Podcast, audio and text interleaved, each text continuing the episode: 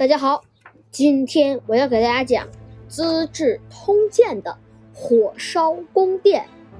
火烧宫殿，我相信大家都觉得这件事是不是不应该记录在《资治通鉴》，就是这么正式的一个地方？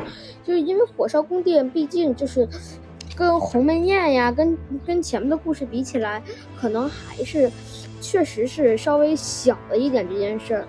但是呢，这个。这个里面呢，咱们主要是感受，其实项羽他呀，这次呢就是相当于他烧掉了民心，他真他其实在这个故事里烧的，不管是哪座宫殿，有人说是阿房宫，有人说是咸阳的宫殿，然后呢，还是他烧掉了兵马俑的一部分，也都好，他其实烧掉的都是秦朝人民对他的信任和期盼。所以俗话称得民心者得天下。那现在项羽不得民心，那就得不了天下了。那我这里边呢涉及到呢几个人物，首先是我们上次讲到的范增，嗯，上次鸿门宴的范增，他想谋杀刘邦的，还有是项羽的一个手下韩生，还有项羽本人。那我们开始讲故事。刘邦从鸿门宴上逃走之后，范增气得把杯子摔到地上，大声吼道：“以后夺取天下的一定是刘邦，我们这些人就等着变成他的俘虏吧！”范增的话让项羽打了个激灵，他意识到自己错过了一个杀掉对手的好机会，又气又急，心里生出一团怒火来。那团怒气在项羽的身体里上蹿下跳。弄得他烦躁不安，他吃不下睡不香，只想尽快找个出口把怒气发泄出去。可是找谁撒气呢？刘邦已经有所防备了，再想杀他已经没有那么容易了。这时，项羽想到了咸阳，他认为自己的一肚子闷气全都是因为咸阳城引起的。于是他把心一横，带着将士们冲进了咸阳城。咸阳城是秦朝的皇帝和王公大臣们居住的地方，里面有数不清的金银珠宝，都十分名贵。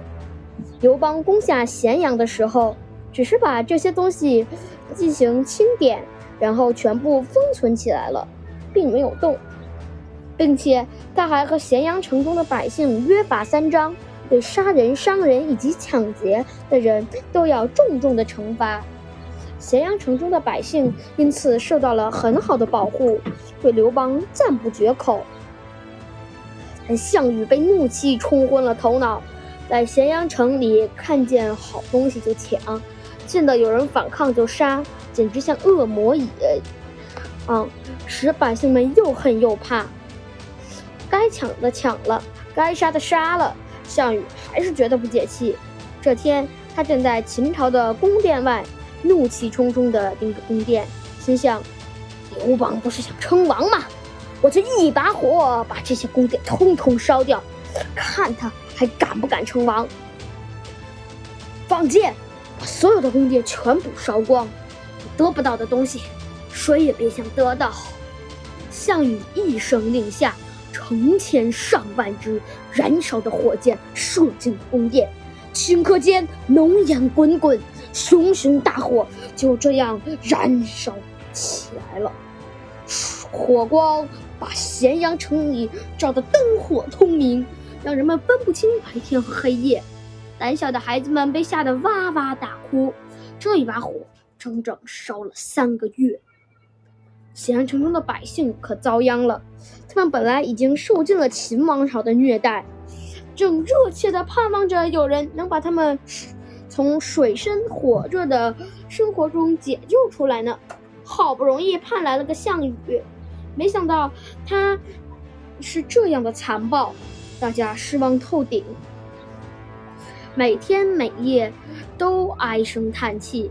咸阳城变得死气沉沉，没有一点生气。那这个我之前刚才也说了，得民心者得天下。项羽他烧这个宫殿，他不管烧宫殿还是屠杀还是什么，他其实都是不呃失他这样失去了秦朝百姓的民心。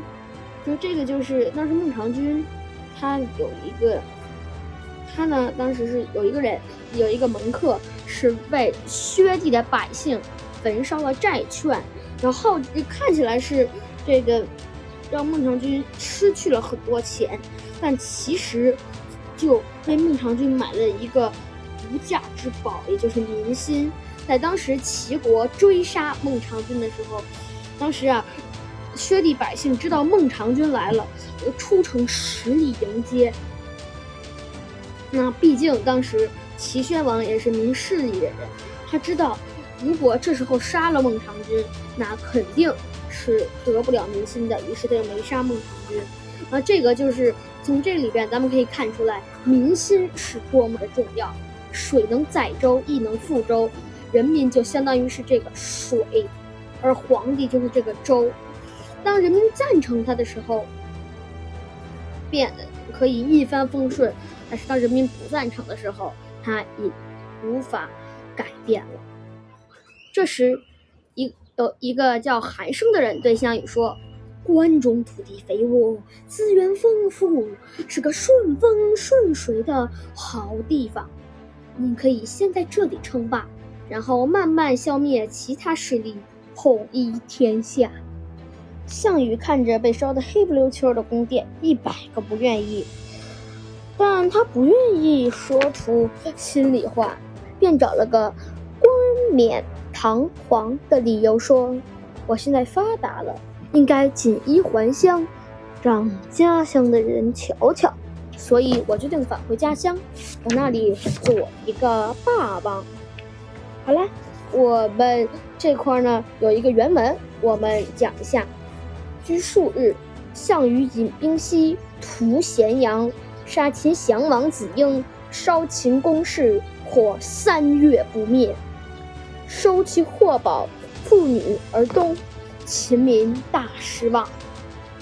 居数日，这个居就是隔了几，隔的意思呢？居数日就是隔了几天。项羽引兵，这个引确实呢，也也也是像我们之前那个说的，引就是率领的意思。屠咸阳，屠就是屠杀，杀秦降王子婴，杀掉了秦朝这个投降的皇帝子婴。烧秦宫室，宫室就是它不是那个宫室哈，它就是宫殿的意思。火三月不灭，这大火呀，烧了三个月都没有熄灭。收其货宝，妇女而东，把这这里边的珍奇异宝还有美女，就是都这个还搜取的这些东西，然后呢向东而去。秦朝的百姓对此大失所望，秦民大失望。好了，我们继续讲故事。韩生撇了撇嘴，小声嘟囔了一句。人人都说楚国人是戴上帽子的猴子，只是样子长得像人而已，根本做不成大事。哎，没想到还真是这样。今天我可亲眼见识到了。韩生的声音不大不小，恰好被项羽听见了。项羽气得暴跳如雷，二话不说，立即下令把韩生烹杀了。项羽带着自己的队伍回到彭城，想在彭城称王。但他毕竟是楚国人，这种大事儿他不敢私自拿主意，便派人去告诉楚怀王，请他批示。其实呢，我觉得呀，他不是说不敢私自拿主意，是说呀，楚怀王他这个名义上还是一个，他还是一个皇帝，他还所以呃，这他还是一个王。而这个时候呢？你要说他私自称王，那天下人就会觉得你是背叛了楚怀王，那这个他就会觉得项羽就是一个呃太有野心勃勃的人，所以呢，就这个可能会坏了大事儿。所以啊，这这个项羽啊，请楚怀王批示，其实呢，也就是想让有有一个名义说，我这不是自己做的决定哈，这个是这个楚怀王批示过的，那这个。他这就，他呢最后要是称王不成，也可以赖在楚怀王的头上。但是啊，这他没想到楚怀王竟然啊不同意，只说了一句：“你们当初起兵时，既然已经约定谁先攻占咸阳，谁就当王，那么就按照这个约定办吧，不要再招惹事端了。哎呀，楚怀王这是什么意思？项羽气得团团转。他说：“想当年，是我和叔叔项梁把楚怀王扶持起来的。要是没有我们帮助，他还在外边流浪呢。就凭他的力量。”能当上楚国的君王，想都别想。可是他现在把王位坐稳了，尾巴却翘起来了。讨伐秦朝，平定天下，是我们带着将士出生入死，用自己的血汗换来的。这全都是各位将相和我的功劳。他什么也没干，凭什么对我指手画脚？我项羽现在就宣布，我要当天下的霸王。项羽给了自己，项羽给自己起了个响当当的名号——西楚霸王。然后他把全国的土地重新划分，分给了当初和他一起打秦朝的诸侯军头领，嗯，并把他们封为侯王。大家得到封赏，都乐颠颠的回到了自己的封地上。那这个时候啊，范增问项羽：“刘邦怎么办？”这个人野心勃勃，是一只猛虎，非常危险。项羽无奈地说：“我和刘邦之前的往事有矛盾，但天下人都知道，我们已经在鸿门宴上把矛盾解开了。天下人还以为此事夸我大度呢。如果我现在封赏了所有人，却不理会刘邦，那天下人就会嘲笑我小肚鸡肠，是个伪君子。所以我必须封赏他。你看。”遇到这个时候，项羽又重新明白起民心的重要了。所以，项羽啊，并不是说没有能力，他呀，只是当时啊，没怒气冲昏了头脑，于是他失去了民心。所以，项羽需要的不是知道民心有多重要，而是要，而是要对自己的情绪有个控制，而不能这个顺着自己的情绪来，因为有些时候。这个是对自己不利的。那您准备把哪里的土地分给刘邦呢？范增又问。项羽想了想，忽然眼前一亮，把蜀地给他。蜀地人地势险要，人烟稀少，居住的都是一些被秦朝流放的人。刘邦这条小鱼，到了那里绝不会翻出多大的浪花来。范增。呃，范增很赞同项羽的安排，于是项羽封刘邦为汉王，把他派到了蜀地。这个汉王，也就是刘邦起汉朝，所以就是封汉王嘛。至于楚怀王嘛，项羽对他满肚子怨气，但他是一个要面子的人，也不愿意啊跟楚怀王撕破脸皮，便装出一副对楚怀王十分尊敬的样子。称他为义帝，对他说：“自古以来，凡是能有一番作为的君王，都是居住在河流的上游地带。为您的千秋大业着想，我给您挑选了一块好地方。项羽说的好地方是长沙县的陈长沙郡的郴县。楚怀王虽然很不愿意，但项羽的实力太大了。”他不敢招惹项羽，只好忍气吞声，答应迁都了。大家在这里有没有注意到一个问题？为什么当时楚怀王，呃，项羽请楚怀王批阅项羽这个称王的打算的时候，楚怀王，啊，不同意啊？但是在这块儿，项羽要让楚怀王迁都，楚怀王就同意了呢？我觉得有一个可能哈，是当时项羽啊，军队不在楚怀王身边。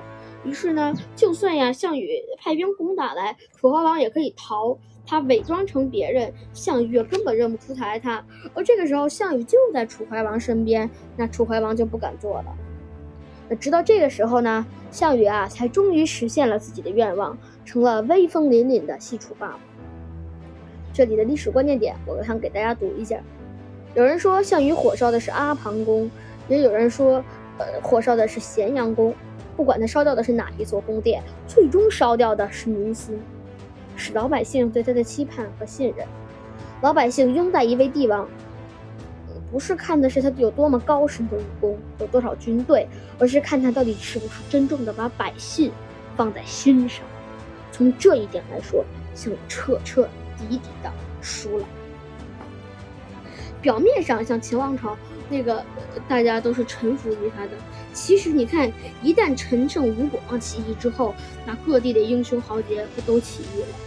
所以他表面上的服从，其实并不一定是真正的，不一定，并不一定是真正的这个，不，并不一定是真正的想拥护他。好了，我们今天的《资治通鉴》就先讲到这里，下回我们讲。胯下之辱，那大家都知道这是韩信的故事。好啦，再见。